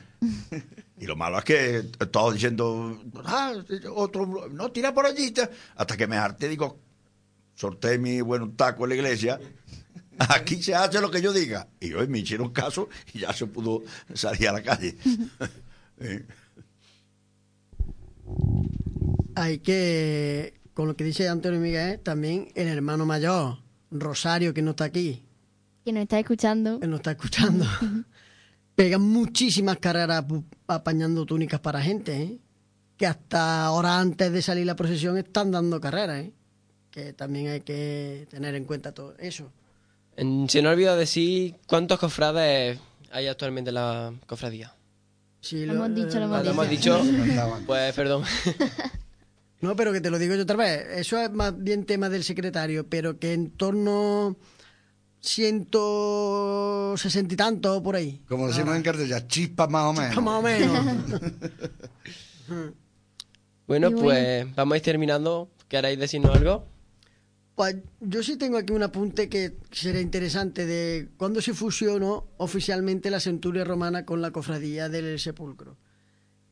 Y fue en el año 88. Que el hermano mayor era, aunque venía saliendo y todo eso, pero no había una- un, un escrito oficialmente que dijera, oye, que este año va a ser cuando nos fusionemos. Y el hermano mayor era Mendigorri. Sí. Yo, eso lo tengo yo aquí en, el- en los papeles. Él dice, en el año 88 y de mutuo acuerdo entre las dos organizaciones, se llega al acuerdo de fusión en una sola cofradía con el nombre de Cofradía del Santo Sepulcro y Centuria Romana, siendo hermano mayor don Ramón Mendingorri Pérez. ¿Qué llamamiento queréis hacer a la población de Nueva Cartella? Con respecto a la tamborada, con respecto al concurso de carteles. Que participe porque yo todavía no he visto ningún escaparate. Ni yo. Desde aquí hacemos un Además, llamamiento hoy, lo he, a... hoy lo he pensado, digo, pues, todavía no he visto ni uno y quedan dos semanas. Pero bueno, Desde aquí recordamos que el tercer concurso de escaparate de este año, pues pueden participar cualquier comercio y se deben de inscribir en la agencia de viajes Reinatur, la de Rosario, o mediante el correo de la cofradía, del 22 de febrero al 13 de marzo. Quedan muy pocos días para que se apunten los comercios.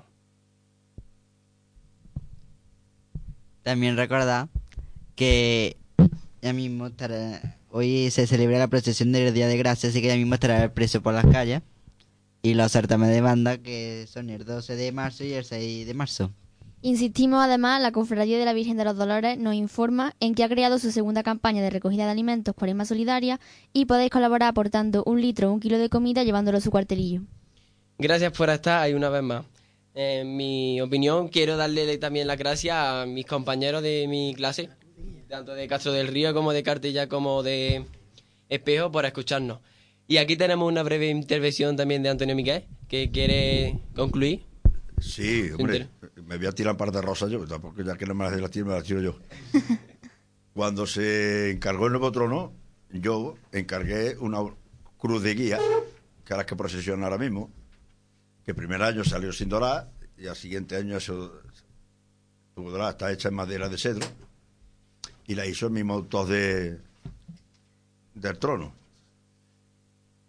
Hombre, esa cruz de guía yo quisiera, ya se lo he dicho mucho una vez al hermano mayor, que saliera pues con la cofradía para la que fue hecha, ¿no?